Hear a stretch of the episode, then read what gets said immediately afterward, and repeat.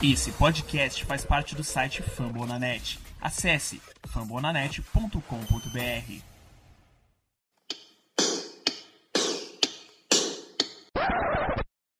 I've paid my dues time after time. I've done my sentence, but committed no crime. And bad mistakes, I've made a few.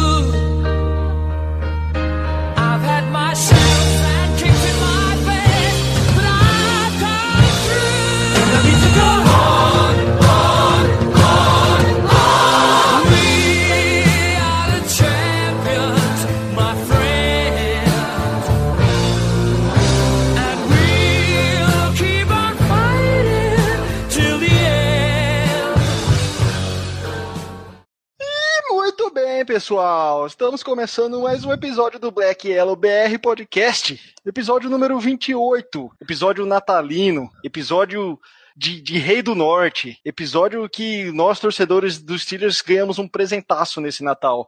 Dia 25 de dezembro de 2016, consolidamos nossa ida aos playoffs num jogo, eu não sei se eu poderia classificar como épico, vou deixar isso mais para os nossos participantes aqui, mas um jogo aí que, que fez nossos corações palpitarem, cara, com, com uma vitória sofrida vinda no, no, último, no último lance praticamente da partida, 31 para os Steelers, 27 para o Baltimore Ravens, e de quebra a gente já elimina o nosso rival, uh, garantimos nossa passagem para jogar em janeiro, efetivamente nos playoffs, mais um ano. Enfim, meu nome é Renato Cavalari e está aqui comigo o Danídio Batista. Tirando nível de performance, eu não vejo forma nenhuma dessa vitória ficar melhor. A gente ganha um jogo em casa, ganha a divisão, entra nos playoffs, tira o rival dos playoffs. Mais presente de Natal do que isso é difícil. Isso é um belo roteiro, né? o Germano Coutinho aqui também com a gente. Eu só tenho uma coisa a dizer. Cu cabeludo, você tá raspada. Vamos Steelers, nem que seja na cagada. Oh, meu Deus do céu. Que mantra. Oh, meu Deus do céu. Rapaz, olha o espírito natalino, tem criança escutando. O Zé, o Zé profetizou no podcast passado, quando após eu recitar esse belíssimo poema, ele falou que ia ter neguinho no final do jogo ajoelhado, recitando. E teve, porque esse neguinho fui eu. Ai, não tem outro jeito, velho. Não tem outro jeito. Que jogo fantástico. Ah, jogo e o Ricardo Rezende, que quase não sobreviveu pra estar tá aqui com a gente após acompanhar essa vitória no Twitter com a galera. Fala, Ricardo. Vou soltar só um áudio para dar minha introdução. The king in the north! The king in the north!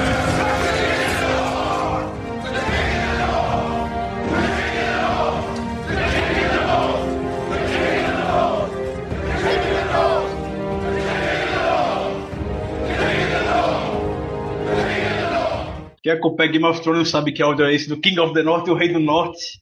E conseguimos no melhor estilo Game of Thrones, né? Estilo na emoção. Parecia que já tava todo mundo caído, tava morto já. E o Steelers foi lá e surpreendeu mais uma vez, anotando 21 pontos no último quarto, quando ninguém mais esperava que poderia ter alguma reação. Então é isso aí. Eu odeio torcer pelo Steelers, é muito gostoso. É muito bom. Esse time é sensacional. Toda semana é uma coisa nova. Puta que pariu. Eu, eu odeio amar esse time e eu amo odiar esse time. É, é a montanha russa. Toda semana é isso.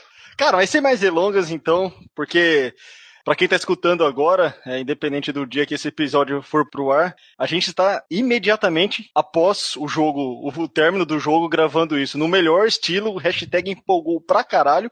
Concordo muito com o que o, que o Danilo falou. É, em questão de performance, o time pediu para perder o jogo, pediu para perder essa classificação, digamos assim. Mas enfim, estamos aqui, vamos pelo menos comemorar o resultado e tudo isso aí que o pessoal, o pessoal já falou de quebrar o, tirar o adversário fora. Então eu vou voltar novamente a bola para vocês aí. Uh, não vou ficar falando estatísticas aqui do jogo, porque talvez só do Livion Bell, 20 carregadas, 122 jardas, um touchdown, 6 de média. É, sensacional, ajudou muito nas últimas campanhas a gente aí a, a recuperar e fazer esses 21 pontos aí que o Ricardo mencionou, que deu mereceu essa vitória. Lembrando que a gente entrou aí perdendo por 10 no último quarto. Tá com vocês, pessoal. Ah, cara, tem, tem uma parada que é muito, muito interessante que dá pra ilustrar bem que tá depois desse jogo é o seguinte: no site da ESPN, no box score que eles montam, eles têm a probabilidade de vitória. E aí o gráfico vai acompanhando os lances capitais do jogo, né? Então, com um touchdown do Baltimore, quando eles fizeram 14-7 no segundo tempo, o gráfico virou pro lado deles. E ficou. Chegou a 89% de vitória, pendeu um pouquinho pro Steelers quando tava em 3 pontos e só voltou pro nosso lado mesmo, faltando 40 segundos. Esse gráfico, inclusive, ilustra muito bem o meu batimento cardíaco ao- longo desse jogo. Cara, em al- alguns momentos ficou negativo, eu tenho que dizer. Esse é o sentimento que todos nós compartilhamos, Danilo. Isso aí é indiscutível. Depois de ver esse jogo, sabemos de uma coisa: de infarto a gente não morre mais, porque se não foi pra morrer hoje, não levam mais a gente disso, não. Cara, eu normalmente eu não não embarco em jogo assim. Eu consigo manter o lado que é, tá, isso é um jogo, eventualmente vai passar. Desde desde aquele jogo nos playoffs passado, que que a minha família não tinha que vir ver por que que eu tava gritando dentro do quarto. Esse jogo foi simplesmente assim, cara. Estamos todos nós ainda tentando respirar e racionalizar alguma coisa pra dizer nesse próprio nesse programa. Não, tem palavras. Se tivesse um roteiro perfeito de como seria um final do, do jogo Steelers e Ravens, não seria desse jeito. Eu não, não sei. É, não tem o que falar ou comentar pela performance que esse time fez quando o cerco fechou. O time estava totalmente perdido. O Big Ben, duas interceptações, jogando extremamente mal. Um- um- desde o primeiro passo, aquele- o primeiro passo a gente já via com o Eli Rogers, quando ele sofreu a falta do CJ Mosley, aquela bola foi muito ruim. Foi terrível. O CJ Mosley foi cabaço e foi a jogada que fez. A defesa. A defesa foi aqui, altos e baixos. A, a gente poderia ter muito bem terminado o primeiro tempo com a lavada histórica, porque o Ravens chegou em todas as jogadas no campo de ataque. Então eles tiveram aquele field goal que erraram. Não erraram, né? O snap foi errado. E a gente tava conseguindo nas séries no, no TD, mas a gente tava sentindo também que uma hora isso não ia aguentar, não ia durar para sempre isso. Então, na volta do terceiro quarto, imaginava que o time recebesse ajustes necessários, como foi em outras semanas. O Steelers a gente sabe, o Steelers é, gente estranha até quando o Steelers começa muito bem, como foi naquela primeira drive, foi perfeita. A melhor drive do campeonato foi aquela. Então, é de se estranhar um pouco e depois daquela drive foi só ladeira abaixo, como a gente viu, para o time acordar de vez no quarto quarto. Então, eu não sei o que falar, pessoal, não sei. Eu não sei. Coisa inédita, coisa inédita. Ricardo Rezende, aquele que comanda o Black Yellow BR no Twitter, está sem palavras. Coisa inédita. E o engraçado Sem é que todos mesmo. nós entendemos completamente esse sentimento. Porque assim, a gente tá tão pilhado, a empolgação é tão grande, é como o Danilo falou, a gente analisar o que aconteceu. Não dá. Como pode o Big Ben tendo um jogo até o quarto quarto grotesco que ele estava tendo, com duas interceptações nojentas que são inexplicáveis. Eu até estava conversando com um amigo meu que é, do, que é dos Ravens durante o jogo. Ele estava me dizendo: pô, eu não sei o que, que o Big Ben tá fazendo, porque é inacreditável as bolas que ele tá lançando para pra minha defesa. É inacreditável. E realmente estava sendo inacreditável.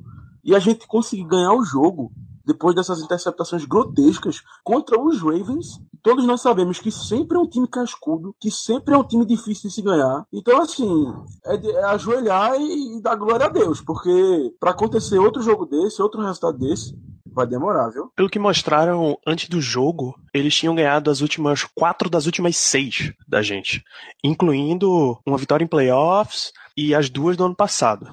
Só com isso, você já podia tirar, já tem uma dimensão do tamanho da vitória que foi hoje, cara. Sério, sério, não dá, não dá cara. Não dá pra racionalizar ainda não. Eu só sei de uma coisa, meu coração, das diversas vezes que ele quase parava de bater, a que chegou mais próximo, honestamente, foi no, no touchdown do Brown, velho. Ali, se ele fosse tacleado dentro de campo, eu acho que talvez. ah, Na verdade, eu acho que até dava. Mas teria que ser muito corrido pra gente fazer o spike e, e conseguir que o, o Boswell fizesse Ah, não chute. dava, cara. Nove Não dava também. Eu também não sei se dava, não. Tempo pra alinhar e tudo mais. Sei que tá todo mundo pertinho um do outro, mas não sei se ia dar. É, Meu sei. amigo, o Brown Não, não daquele sei. jeito, segurou pancada dupla, cara. O cara não caiu. Força, o Fox tá chegando voando. Era um, Não, linebacker e um safety, pô. É, ou seja, tá na porrada. Tacleiam, tacleiam, existe isso. Os caras que dão tackle de maneira muito tensa, velho. Tipo, e o, e o Antônio Brown ele não tem o maior físico do mundo. Por exemplo, comparar com o Livion Bell que quebra bem tackle. O que a gente perdeu de tackle na, na partida inteira, esse tackle, se é que a gente pode con- considerar perdido pelo Ravens, foi o, o- a ironia de todo o desfecho do negócio, cara. Porque o, Bell, o, o Brown baixinho daquele jeito, pegar a bola e ainda tem que fazer o movimento pra pra levar pra, pra end zone. Cara, eu tô igual o Germano, cara. Quando eu vi ele recebendo o tackle, eu fiquei imaginando ele cair dentro de campo e aquela última esticada pra mim, cara. Eu, eu não sabia se eu gritava, se eu berrava, se eu ficava quieto, se eu ficava perplexo, se eu mordia a toalha terrível, eu não sabia o que eu fazia, cara. Foda. Ah, filho, eu não, eu não sabia se eu perdia a consciência ou não, simplesmente. Essa era- esse Não sabia se continuava eu desmaiava ou- ou se eu ficava alerta, porque o, o- o meu sangue todo, eu não sei o que aconteceu, eu sei que me deu um, me, me deu, me deu uma tontura na hora, sério, me deu uma tontura. Tem alguma coisa errada acontecendo, a gente tava, ficava em êxtase, não tinha como racionar. Ainda tá tentando racion- racionalizar o que aconteceu na partida. É, eu queria deixar o comentário sobre essa a polêmica dessa semana, que foi a questão do Terry Bradshaw, né? Terry Bradshaw veio a público falar que o Mike Tomlin é um, é um técnico líder de torcida e não acha Mike Tomlin um bom técnico. Cara, o Mike Tomlin é a líder de torcida que, que o Steelers não tem. Foda-se, é bom. O Steelers não trabalha com líder de torcida se. Foda-se a visão dele, cara. Sinceramente, é, é, ele tem o direito de, como comentarista, falar o que, o que falou. Mas eu acho que, cara, grande parte dos especialistas, comentaristas e afins da, da, da liga não concordam com ele. Eu acho que a gente tem que respeitar a bola pra frente, certeza. porque é, é igual uma polêmica, não vou dizer polêmico, o assunto que o pessoal falou é, ah, mas entre o John Harbaugh, Harbaugh e, o, e o Mike Tomlin, eu concordo com quase todo mundo aí. Pra mim, o Harbaugh é um dos melhores técnicos da, da liga, inclusive bem melhor que o Tomlin. Só que, igual você falou, Ricardo, eu não trocaria nem fudendo o Tomlin pelo Harbaugh. O Tomlin é o nosso técnico, o Tom- o Tomlin é Steelers, o Tomlin é a cara do, do nosso time. Muito do que passa pela. A gente fica puto com ele porque as derrotas passam muito diretamente por ele. Mas a vitória também. Ou seja, o cara tá sempre presente quando ele se fode, quando o time se fode, mas também tá lá quando o time ganha. Então, ele é a cara, velho. Tipo, não adianta. é, ele é o nosso técnico, cara. Acho que o, que o Bradshaw. Só, eu não vou dizer se ele foi infeliz ou não, mas na minha opinião, eu não- só não concordo com ele. Eu assino embaixo com, com tudo que tu falou, Renato. O que eu queria comentar é, sobre essa polêmica é que esse- essa vitória de hoje é uma vitória com assinatura carimbada, tudo registrado de Mike Tomlin. O time de Harbaugh não tem uma vitória, de- não tem consegue uma vitória dessa, podemos dizer, com o Tony Brown do jeito que é, pequenininho, estando lá, lutando pela mínima jarda que precisava para conseguir o TD, o time não não caindo não entregando a toalha quando tava é, no último quarto, levando baile. O time tava, mais uma vez, até então, é, o Harbaugh tava dando show no gameplay de Mike Tomlin. Mais um dia comum do jogo Steelers e Ravens, todo mundo tava vendo isso. Mas se não fosse Mike Tomlin, toda a intensidade que ele tem na sideline, ele defendendo os jogadores, não importa o que aconteça, estando lá gritando com todo mundo, puxando pelo capacete, o time não ia ter força para conseguir é, uma virada dessa, não. Por isso que não, não faz sentido. E como você bem falou, o técnico perfeito pro Steelers é Mike Tomlin no cenário de hoje e por muitos anos a seguir. O negão é muito foda. O que ele faz no primeiro quarto, ele ficou pilhadaço com aquela falta que marcaram. Não lembro agora, foi. Foi a falta igualzinha desse jeito, foi o Cockrell, foi o Burn, não lembro. Foi alguma falta. Agora, é, que marcaram no primeiro tempo e na, nas redes sociais o pessoal tava falando que Mike Tomlin tava sendo contido para não ir pra cima do juiz, basicamente que foi também na virada do primeiro pro segundo quarto. Mike Tomlin entrou no campo, começou a gritar na cara do juiz, o Pollard teve que chegar lá, puxar ele, que senão na hora, o Mike Tomlin dá um tapa na cara dele e eu até comentei. O Steelers ia levar uma falta de 15 jardas por causa de Mike Tomlin, porque o cara tava pilha das dentro do campo. Detalhe, Revoltado. quem puxou ele foi o Porter. Exatamente. Quando o Joey Potter tá mais consciente do que você, alguma coisa tá louca aí. Pois é, eu vou, dizer, eu vou dizer um negócio, viu, Ricardo? Eu concordo contigo. O negão é foda. O negão, além de ser técnico, ele é ator, porra. Que isso? Eu quero mais. É, tem, tem registros de. No começo do, do último drive, logo antes dele, Tomlin puxou bem, mas deu-lhe um esculacho, gritou pra caralho com ele, soltou, deixou ele sair. Chegou Todd Haley, puxou aqui no cantinho, conversa mansinha. Então, até numa situação dessa, os caras estão fazendo good cop, bad cop, porra. Tá é, louco, toda sincer- é toda a sinceridade envolvendo o Mike Tomlin. O cara faz os erros dele, faz muita besteira, game, gameplay muito duvidoso. Mas no final, ele ganha. Ele ganha jogo. Pode perder, vacilar, mas são 10 anos aqui Pittsburgh, nunca teve uma temporada negativa. Isso não é por acaso, não. O Steelers estava 0-4 alguns anos atrás. O Steelers não parou de lutar em nenhum momento pela temporada e só não foi, como a gente já falou em outros episódios, por causa de um field goal errado do Ryan Shukoff contra o San Diego Chargers. Então, é essa marca. A NFL hoje é totalmente diferente da época de Chuck Noll e Terry Bradshaw. Tem uma frase de Chuck Noll que ele fala: se eu precisar motivar você, é porque o problema é, tem algo de errado com, com você. Se precisar lhe motivar, tem algo errado com você. Você tem que estar motivado por si só. Então, hoje com tecnologia, a- os jogadores já chegam na NFL com uma noção tática gigantesca, já passam 15, 20 anos estudando playbooks por aí e tudo mais. Então, a noção tática que o pessoal chega hoje é muito grande. Eu não estou desmerecendo a tática nenhuma dentro do jogo, eu não sou nem um imbecil de fazer isso, que a gente vê Patriots anos após anos fazendo sucesso com o Belichick e usando as coisas que ele faz. Agora é muito de time, de equipe para equipe. Então, o Mike Tomlin tem uma equipe, tem um, um coach staff extremamente competente e o time consegue render. Muitas vezes Mike Tomlin precisa nem ser, no caso do Steelers, precisa nem ser um mestre tático como o próprio Harbaugh é, como o Bill Belichick é. O Mike Tomlin tem que chegar. É o cara que tem que chegar nesse último momento, como chegou, como o Danilo falou em cima do Big Ben, dar um grito nele, puxar ele, falar, sendo bem sincero com ele e pronto, deixa a parte dele se virar lá com o que for, entendeu? Ô, Ricardo, o, o Twitter agora do. A página do Twitter do, do Vince Williams. Nada mal pra um líder de torcida. Sem mais.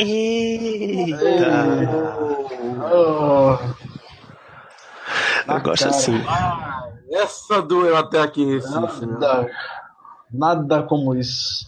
O próprio Silas hoje mesmo, a capa do, da revista da imprensa era o Mike Tony. Vocês só já dizem, eu vou- a, a instituição Pittsburgh Steelers respondendo da melhor forma possível a Terry Bradshaw. E não é a primeira vez também que Terry Bradshaw chega criticando o, o Steelers, né? Como eu tava vendo aqui pelas redes sociais, as compulsões de Terry Bradshaw fizeram muito mal a ele. Porra, que maldade. Fez até ele perder cabelo, pô. Exatamente. O cara, era, o cara era ator, bonitão, cabeludo, hoje os dentes tudo troncho, mas paciência. Assim, só não, só não piorou a inteligência dele, né? Porque já não tinha muito com o que começar.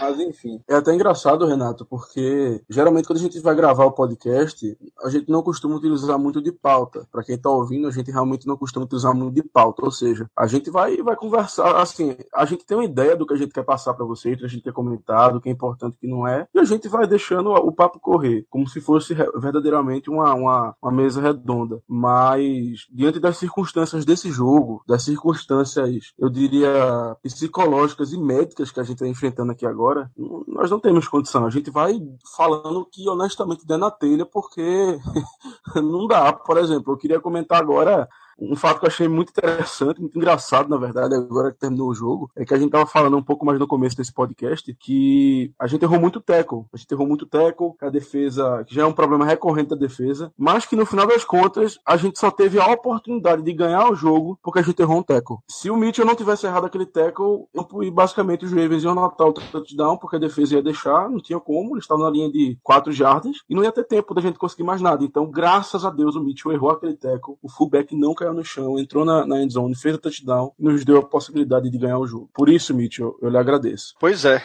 Do... Foda, cara.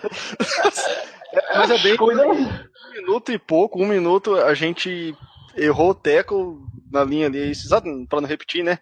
É, e o Germano ainda comentou no grupo, ó, o lado bom é que agora a gente vai ter um minuto pra recuperar, ou pra empatar, ou pra virar o jogo. E um teco perdido do nosso lado e levamos a virada, e um teco perdido do lado deles, viramos o jogo no último, no último lance praticamente. Então é, são, são as histórias do jogo, né? Mas talvez eu gostaria que a gente pudesse falar um pouco mais dos tecos perdidos, ou de novo frisando o que o Danilo comentou na abertura, falando que por resultado, sim, essa empolgação toda tá válida, mas a performance do time, eu falei um pouco antes também no, no grupo nosso lá, né, que, que, na minha opinião, o Baltimore não é merecedor de 27 pontos na nossa defesa. Eu acho que a gente entregou mais do que eles fizeram por merecer tantos pontos assim na gente.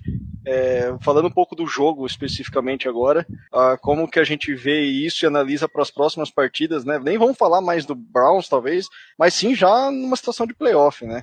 Como, isso é uma coisa que me preocupa muito. O pessoal às vezes fala, ah, você isso é muita emoção, ah, é, você, você fica puto, já acha que perdeu, mas, cara, não dá. É, essas falhas, assim, podem custar caro lá na frente. E, e hoje a gente arrancou uma vitória aí do, do, do, do, presente do Papai Noel. Não sei de onde que a gente arrancou essa vitória, dentro de uma performance que, na minha opinião, não foi das mais animadoras aí das últimas semanas. Cara, futebol de playoffs, o, o clichê indica que você precisa de três coisas para ser efetivo, para chegar com tudo nos playoffs. Uma a gente tem de sobra, se chama jogo corrido. O jogo corrido você controla relógio, o jogo corrido você mantém as defesas honestas, então times que têm bons jogos corridos tendem a se sair melhor nos playoffs. Le'Veon Bell, em performance de, no mínimo, jogador ofensivo do ano, você não dá para dizer que a gente não tem jogo corrido. Ainda mais com a ajuda de uma, de uma linha ofensiva que a gente vem tendo nessa temporada. Tanta rotação que a gente já teve esse ano, já saiu jogador machucado para lá, então jogador machucado para cá, e o nível da linha continua muito bem obrigado. É, hoje, por exemplo, Big Ben contra uma das defesas mais agressivas da liga saiu de camisa limpa, não tomou nenhum sack. Então, nesse ponto, você já marca um itemzinho lá na lista. Um segundo ponto é ceder pouco turnover, é ser seguro com a bola. E aí tá um ponto que a gente tá preocupado. Big Ben tá, tá fazendo muita besteira com a bola nesses jogos. Mas muita besteira. Hoje ele lançou uma interceptação idiota na mão do CJ Mosley. Idiota. Coisa de quem tá de quase de costas pro lance ainda e resolve lançar de cara. Teve um outro lance que a jogada era inteira de corrida, todo o time estava preparado para corrida, ele viu Eli Rogers passando do lado esquerdo dele e resolveu fazer um passe rápido, no susto. Naquelas de, ah, vai, pega, tá contigo, pega aí essa bola. Então, precisa que ele cuide um pouco melhor dessa bola em jogos de playoff. Principalmente porque não tem previsão de ter defesa fácil nos playoffs da AFC. E o número 3 seria defesa consistente. O velho papo de que ataque ganha jogo, defesa ganha campeonato. Eu não consigo nem te dizer se a gente conseguiu achar uma consistência defensiva ou não. Renato falou extensivamente aqui a quantidade de tackle que a gente perdeu na defesa. A quantidade era ridículo, completamente ridículo. Um running back mediano para baixo, como um Kenneth Dixon, pegava a bola, baixava a cabeça e avançava. Todo lance que ele pegava, ele conseguia avançar. Então, dos três principais itens que a gente precisa resolver, dois a gente tá com problema. Problema sério. Vai ser na raça, meu amigo, vai ser na raça. Realmente o lance de. Não, cara. não, mas vai ser na raça, meu amigo, vai ser na raça. Realmente o lance da, das interceptações, dos turnovers, a gente tem que é, a gente tem que consertar. Hoje o Big Ben jogando em casa, parecia que ele, que ele tava jogando fora, porque não é que eu esperaria isso dele, mas se o jogo fosse fora de casa, fosse em Baltimore, ele tivesse tido as duas interceptações, eu ia achar bem menos estranho, porque como nós sabemos, infelizmente, o, o Big Ben ele joga de um modo muito diferente fora de casa. O nível dele cai bastante. Mas um, um, contraponto, né, a esse, a esse dado é que nós, nós estamos nos playoffs e, e eu não tenho nem certeza se somos já de três, mas eu acho que sim. Eu acho que a gente não perde sim. mais. Já já é, não porque o outro é mais. Houston. Perdemos mais. Então, pelo menos no jogo a gente vai ter em casa, que possivelmente será contra o Miami Dolphins. Então, o desempenho do hoje Big tá, nesse jogo hoje Oi. tá Miami Dolphins ou Denver Broncos, é que a gente não sabe o resultado do Sunday Night Football. É, sim, só, sim, sim. só o, é, se, o se, se, o Broncos perde, já tá eliminado e já conheceremos todos os, os representantes da IFC. É, tá entre Pronto. Broncos e. Então, uma derrota do Broncos já era, classifica Miami. Pronto, então até uma, é até uma pergunta interessante pra gente responder aqui. Quem a gente prefere, né? Miami ou o Denver nos playoffs, mas independentemente de quem for, o fato da gente jogar em casa é um, é um grande alívio, porque a chance do Big Ben ter outra, ter outra performance grotesca dessa, porque até o quarto quarto era uma, era uma performance grotesca, não tem outra palavra. A chance de uma performance dessa se repetir diminui, diminui bastante. E a defesa realmente precisa achar uma consistência, esses tackles perdidos não podem ficar se repetindo. A gente vem falando isso desde o começo da temporada, mas infelizmente não achamos, é, não achamos nenhuma solução para isso até agora. Então, na minha opinião, se a gente vai consertar alguma coisa, eu acho mais fácil a gente consertar a questão dos turnovers em vez da questão da consistência defensiva. Vocês falaram da- do trabalho da OL, eu acho extremamente importante que a gente reforce e bata sempre no martelo como a OL tá jogando pra cacete nesses últimos jogos. Tanto protegendo o Big Ben quanto abrindo o caminho para Le'Veon Bell. A defesa do Ravens é a, a melhor contra o jogo terrestre da NFL. Então, Le'Veon Bell conseguiu 122 jardas. Le'Veon Bell não era nem tocado, basicamente, por uma DL extremamente competente defender com o jogo terrestre. Brandon Williams no meio, no tackle deles, é o melhor run stopper ali no meio da NFL. Ele é o grande responsável por isso e ninguém nem viu a cor dele hoje. É, a gente tinha, sempre tem medo, sempre tem receio de quando tem esse matchup entre Terrell Suggs e Alejandro Villanueva, porque sempre o Suggs consegue uma jogada em cima do Villanueva que é fatal. E ninguém viu a cor do Suggs em campo hoje. Mesma coisa o Dumber viu, ninguém viu. Em forma geral, eu vi muita gente na internet falando: ah, o Ravens teve. Os, os linebackers do Ravens são os grandes responsáveis pela vitória até o final da partida. De vencer porque os linebackers do Ravens são melhores que o dos Steelers. Porra, foram duas interceptações em passes terríveis do Big Ben na mão do Zach Orr e na outra, uma leitura óbvia do que o CJ Mosley fez e um passe que seria pro Jesse James. Então, não acho que foram, assim, dominantes, dominantes não. O Le'Veon Bell carregou o time muito bem, obrigado. O pessoal tava super valorizando muito é, os linebackers do Ravens para a partida era, não posso falar, normal. Então, o Ravens é diferente do Steelers, é um time muito mais disciplinado, uma noção, principalmente fazer tackle muito melhor.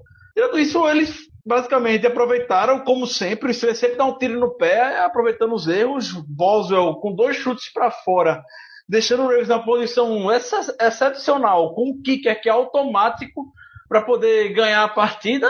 Então, para o Ravens, o gameplay era, era exatamente esse. Tava lendo aqui que o, o gameplay, é, o pessoal do Ravens falou para o NFL Network que o gameplay era simplesmente deixar a defesa do Steelers 60 jogadas dentro do campo, que eles acreditavam que com isso e o jogo corrido entrando um, eles sabiam que seria complicado para a gente parar a coisa de tweet na linha defensiva, então eles acreditaram que sempre com Kennedy Dixon e Terrence West eles iam poder ganhar. A última coisa que eles iam querer era deixar Joe Flacco para lançar a bola. E eles realmente viraram a partida até quando estava no desespero, o jogo relógio um tempo curto, foi um touchdown de um fullback. Que o pessoal, inclusive, tá retado com o coitado do Yunis, é que fez o primeiro touchdown da vida, só queria que ele se ajoelhasse na linha de uma jarda para ter tempo.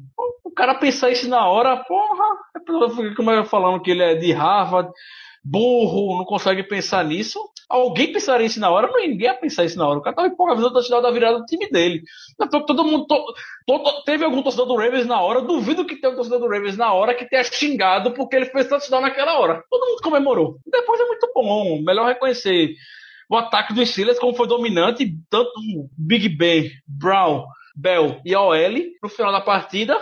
Pronto, segue. No final ganhou a equipe que tem o quarterback melhor e que tava com mais vontade e com mais raça no final da partida. A equipe que tem quarterback. Ponto. Pronto. Perfeito. Enfático. É galera, tá livre. Empolgou, Ô, Renato, empolgou. Renato. Não, deixa eu, só, Oi. deixa eu só fazer uma pergunta que eu soltei no meu comentário. É, como, como a gente tá gravando aqui antes do jogo do, do Kansas City do Denver terminar, eu não queria nem que a gente se alongasse, só, só dizer Miami ou Denver. Um por um. Miami. Quem vocês querem enfrentar nos playoffs? Miami. Se tiver que escolher mesmo, pra não fugir da pergunta, Miami. Porque a defesa do Broncos é mais forte e playoff eu não quero arriscar. Eu também não arriscaria, não. A qualquer momento que você me perguntar, eu vou te dizer Miami. E, e tem a situação então- que o Miami vai com quarterback reserva, que pode ser também discutivelmente o melhor reserva da NFL, mas é, o fato da gente jogar em casa é, é que vocês já mencionaram aí também antes, o fato da gente jogar em casa vai, é, enfim, como eu posso falar, é é muito melhor numa situação dessa do que enfrentar qualquer um fora, muito piorando ainda uma situação se tivesse que enfrentar um Broncos fora ou qualquer coisa. Então, Miami sempre, só que eu não quero cair naquela velha história de ah, escolheu e se fudeu, né? É, eu acho que o Miami tá chegando lá por seus méritos e não é simplesmente por achar Miami fraco ou não ter peso na camisa, né? Principalmente por uma história recente, que a gente tá escolhendo isso. Eu acho que o time simplesmente pode entrar em campo com um sentimento, não vou dizer de vingança, pelaquela lapada que a gente levou na, no início da temporada. É, eu acho que é uma ótima oportunidade de recuperar isso aí e depois pegar o Patriots e ganhar também do Patriots, por que não? Então estamos todos de acordo. Eu também concordo que Miami seria o melhor adversário. E em, questão ao quarterback reserva, né, que no caso é o Matt Moore, lá em Miami, muito provavelmente, se ganharmos de, de quem quer que seja o adversário, nós enfrentemos outro quarterback reserva lá em Oakland. Tudo bem que vai ser no Coliseu, mas então o nosso caminho ele pode estar bem mais fácil do que a gente imaginava. É, mas Eu- essa preocupação aí do Big Ben jogando fora, mas isso aí também.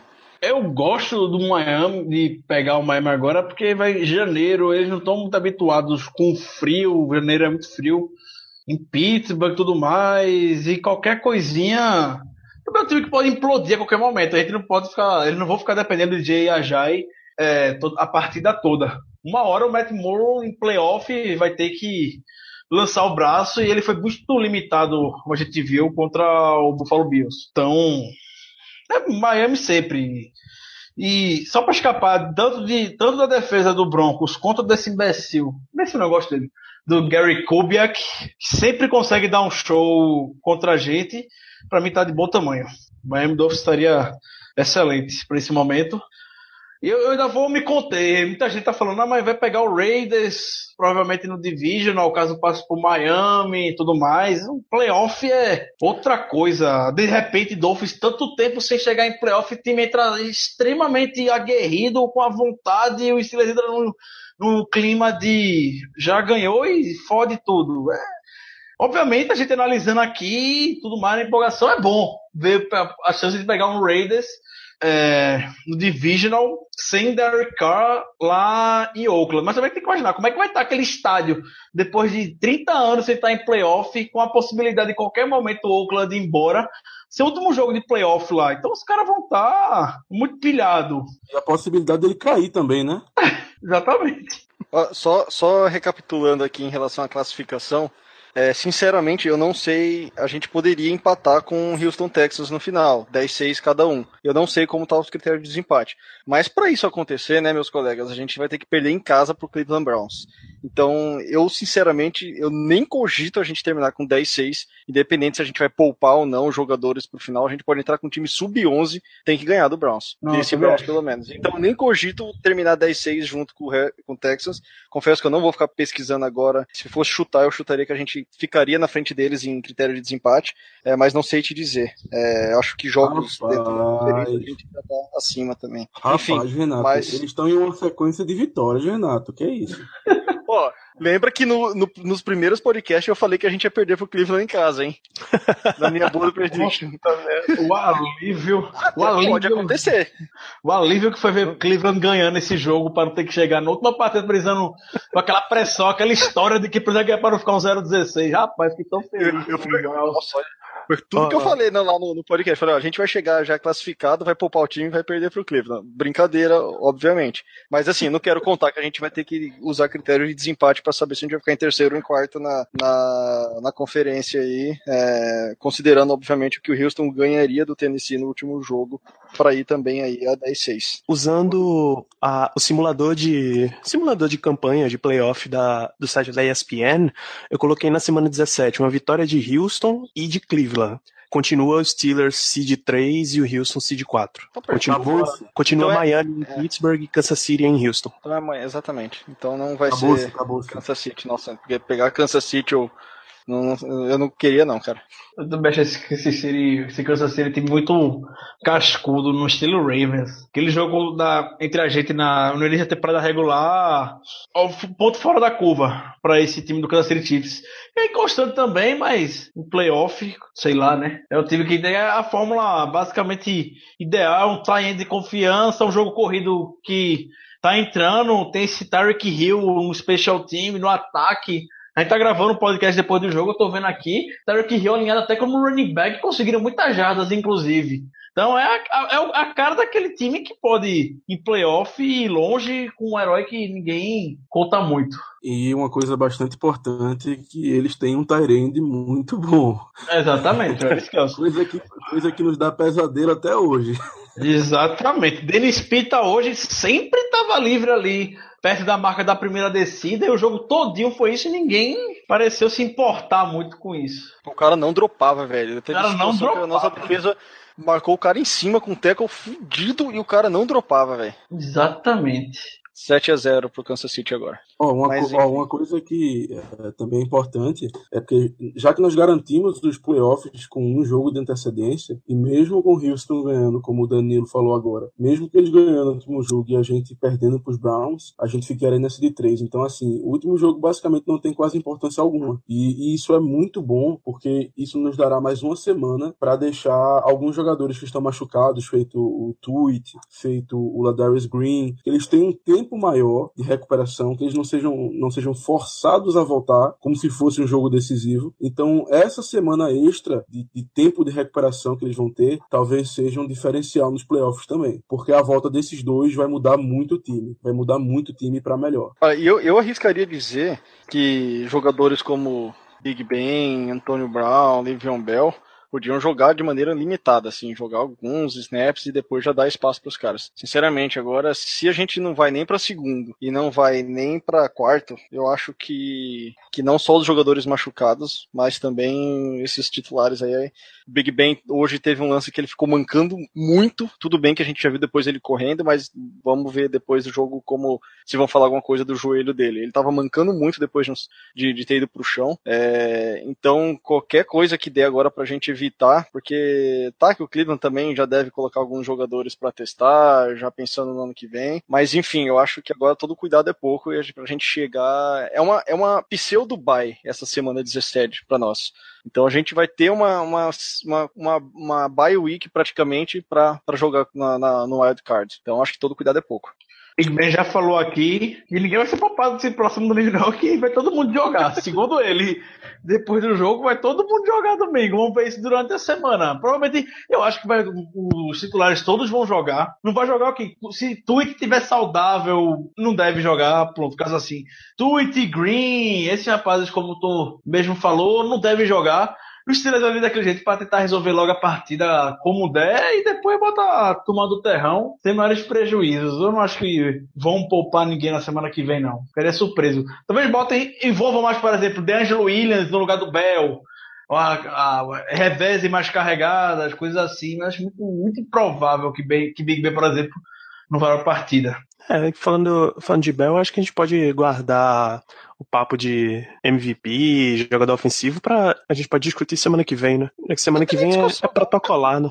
É, semana que vem é, um- é uma recapitulação Sim. da temporada e já começando a prever os playoffs, tudo bonitinho. Uma análise melhor sobre o nosso adversário, que a gente já Exatamente. vai basicamente conhecer. Quer dizer, bem provável. É, a gente já deve conhecer o adversário. Então a gente pode também aproveitar e fazer uma análise dos playoffs, qua- quais são os confrontos que ficaram definidos. Enfim, a gente vai poder analisar, além do jogo dos Browns, essas questões também. Perfeito, até porque fazer um podcast pós-jogo contra o Browns, eu acho que. sem Não valendo nada. Né? É, é, a gente tem que. O, o- Zé queria gravar um podcast só falando do Browns. É, eu acho que. Se dedicar um podcast falando do Browns. Um podcast inteiro na, na, na, na intertemporada aí pro Browns. Mas enfim, eu acho que. é E dava perfeito, assunto, que- viu? Dava assunto.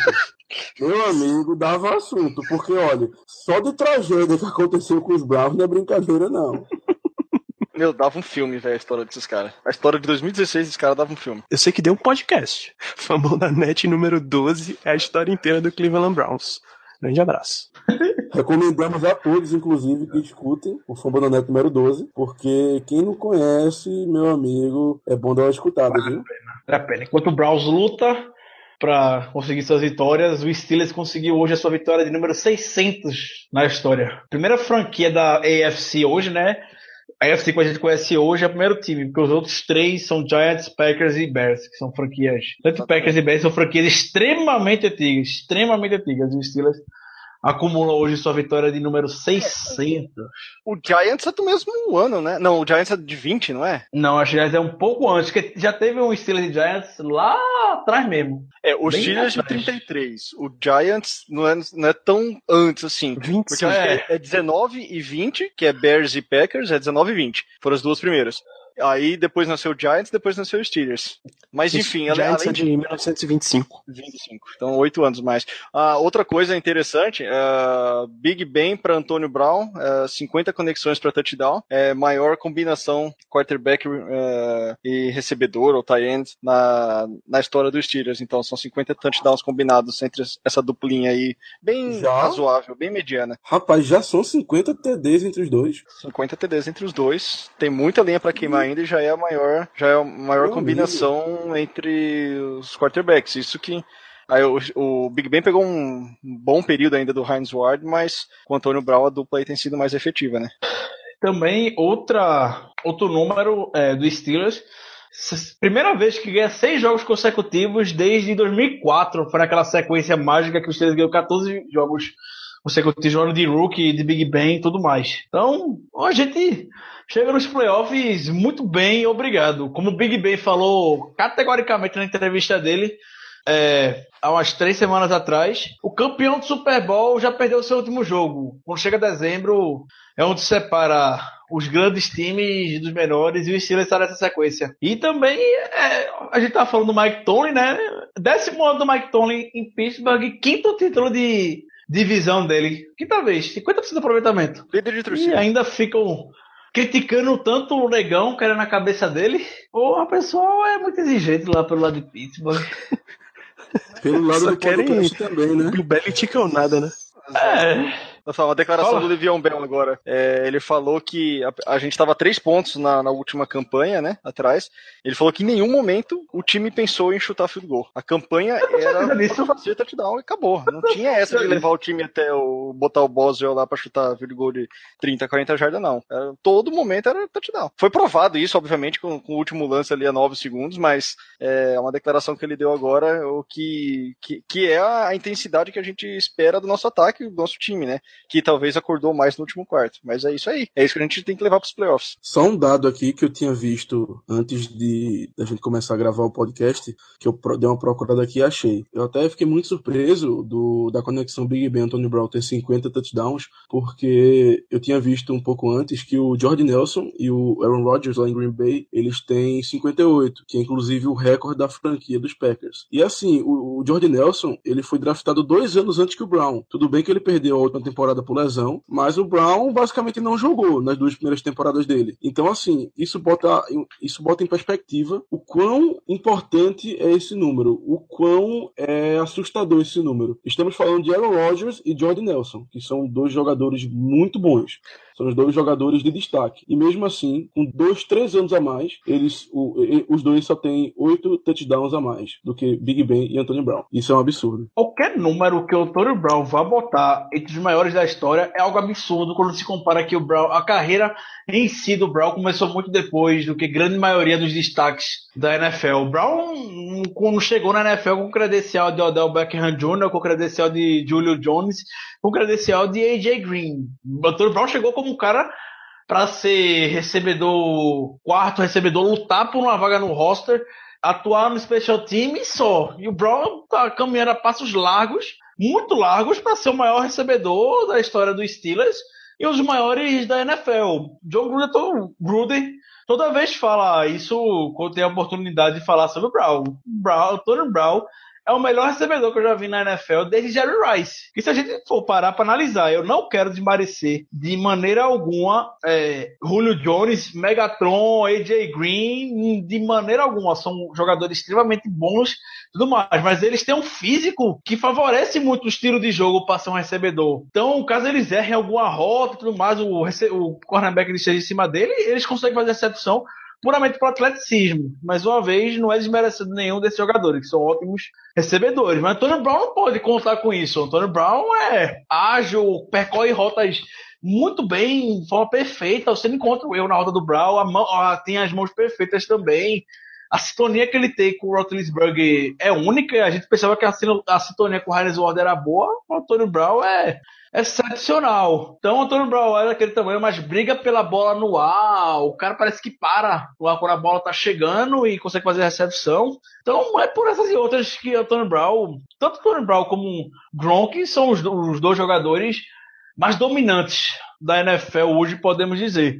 O Ravens conseguiu anular o Antônio Brown até o último quarto, porque o Antônio Brown teve seis recepções para 76 jardas. Só no último quarto, lançou a bola em direção a ele seis vezes. Então a gente vê, quando o Brown é envolvido no jogo, não tem pra onde correr. Não tem. E ele tava meio apagado antes da- das campanhas finais. Ele tava com cinco recepções para 37 jardas.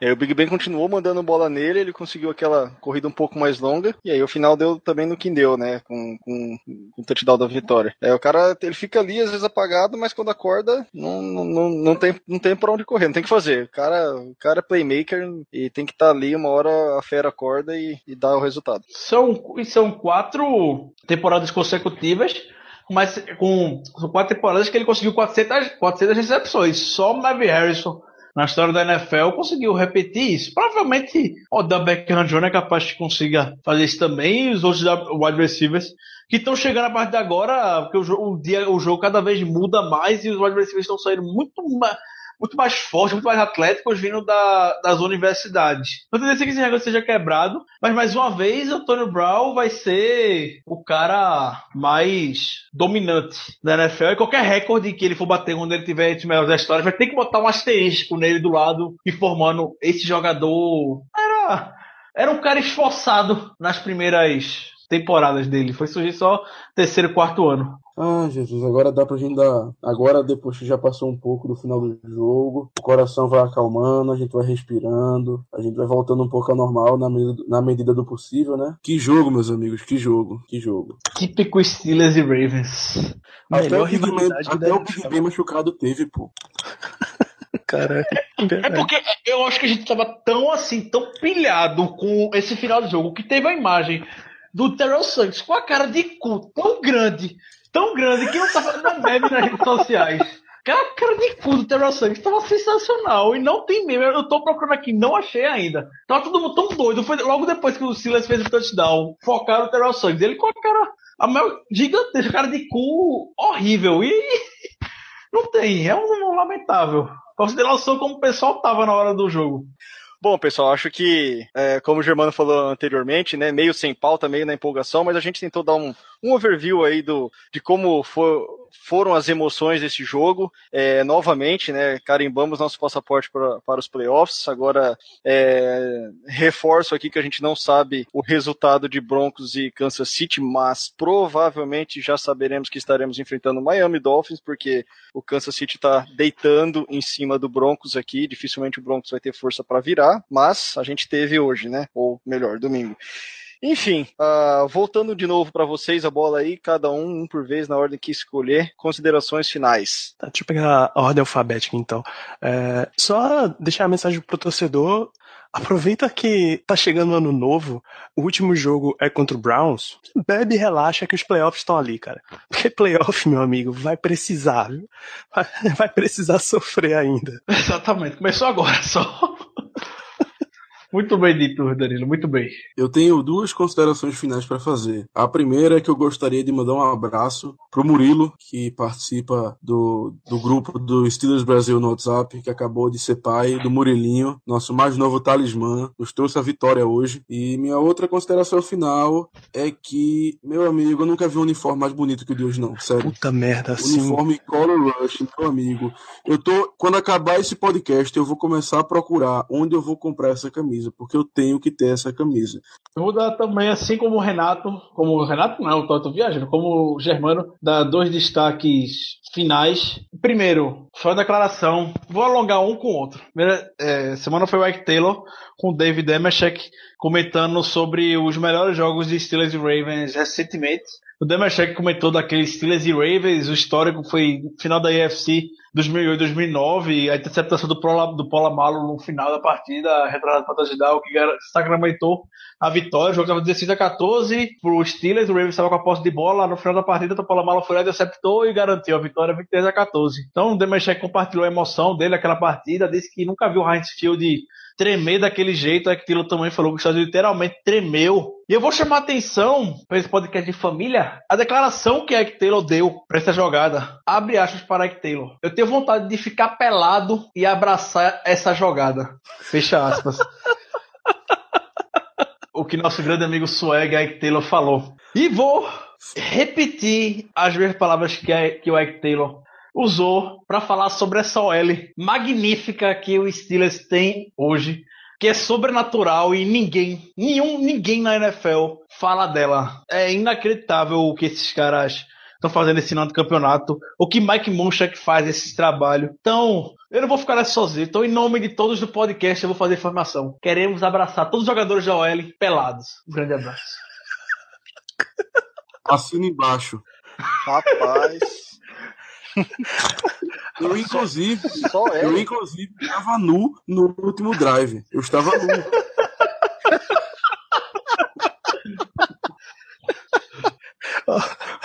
Essa é a final da final da AFC de 2008-2009, né? Foi o jogo do que ele falou. Esse jogo foi um dos escolhidos pela NFL para ir pro YouTube. Já tá completo e oficial lá. Então vou, vou botar o link no post, porque é jogaço. Né? Se quiser passar o tempo ao invés de assistir o jogo com o Browns, tem um joguinho bom pra você assistir. Exatamente, é uma boa. Fazer um play, um play by play desse jogo para lembrar. É uma, é uma boa alternativa, boa ideia do Danilo poder fazer esse- até, até isso durante o jogo contra o Browns. Que é, confirmaram aqui já, o próprio NFL já veio a público confirmando uma vitória. Os Steelers não tem como sair da série 3 da AFC, não importa quanto for a- o jogo do, do, do Texas. Então, é relaxar, nem se preocupar com o link, não fiquem nervosos com o link, fica todo mundo nervoso. Me dê o link, me vê o link, me vê o link, não fiquem nervosos, fiquem tranquilos. Aproveitem o ano novo, recuperem-se das ressacas que vocês tiverem no dia 31, viajem, aproveitem a família de vocês. E em janeiro, na outra semana, aí sim. Aí sim. Miami. É, Miami, provavelmente Miami, né? Provavelmente. Tá com cara que o, É. que o Broncos ganhou esse jogo, não. Vai, vai, falando no, no passado, no futuro, no- sei lá que porra é essa, velho. Tá tudo bêbado de alegria aqui. O foda é que acabou minha cerveja, velho. Eu não tive Eita. cerveja pra comemorar, cara. Mas é isso aí, fazer o quê? Natal foi bom, foi bom com a família, foi bom com todo mundo, o Steelers garantiu. Então a gente vai encerrar por aqui, porque senão a gente. Enfim. Muito bem, então. Então, esse aqui foi o episódio 28. É, estamos todos empolgados para mais um playoff que vai vir aí, igual o Ricardo e o pessoal enfatizou. Esquece semana que vem, esquece o jogo Steelers e, e Browns. É, guarde as energias para a semana seguinte que o wildcard vai pegar fogo. É, vai ser um jogo independente de, de quem será nosso adversário. Vai ser algo ah, de tirar o, o fôlego, de palpitar os corações. Digo que semelhante do que foi é, esse jogo contra o Ravens, né? Enfim. Então se guardem, tenham, aproveite sua família, tenham um ótimo ano novo. A gente só vai falar no podcast depois desse, desse ano novo, então tem um, ótimo ano novo, que 2017 seja melhor, que já comece com um Super Bowl na nossa conta, né? O sétimo. Enfim, então, aqueles recadinhos de sempre, nem falei no início, mas esse é um podcast em parceria com umfambonanet.com.br, né? Esse episódio 28 foi dedicado a essa ida aos playoffs nossa, mais uma na nossa história, a vitória 600 dos Steelers em temporada regular, ao touchdown número 50 passado de Big Ben para Antônio Brown. Então, muita, muita coisa boa aconteceu nesse Natal, são vários presentes, curtam do jeito que vocês quiserem. E sem muito mais delongas, continue interagindo lá no arroba BlackYellowBR no Twitter, continue acessando nosso site no steelcurtainbr.com. Interaja com a gente, mandem feedback, igual vocês têm feito. A gente tem notado aí o crescimento exponencial do, do Twitter. Essa interação tem sido maravilhosa. É por vocês que a gente faz isso. Em breve estaremos completando um ano, mas já estamos fechando 2016 e é com grande satisfação aí que a gente encerra esse podcast, o último podcast de 2016 com essa, com essa vaga nos playoffs e uma torcida maravilhosa dos Steelers, tanto lá nos Estados Unidos quanto aqui no Brasil. Um grande abraço a todos. Tchau. Yeah. Ah,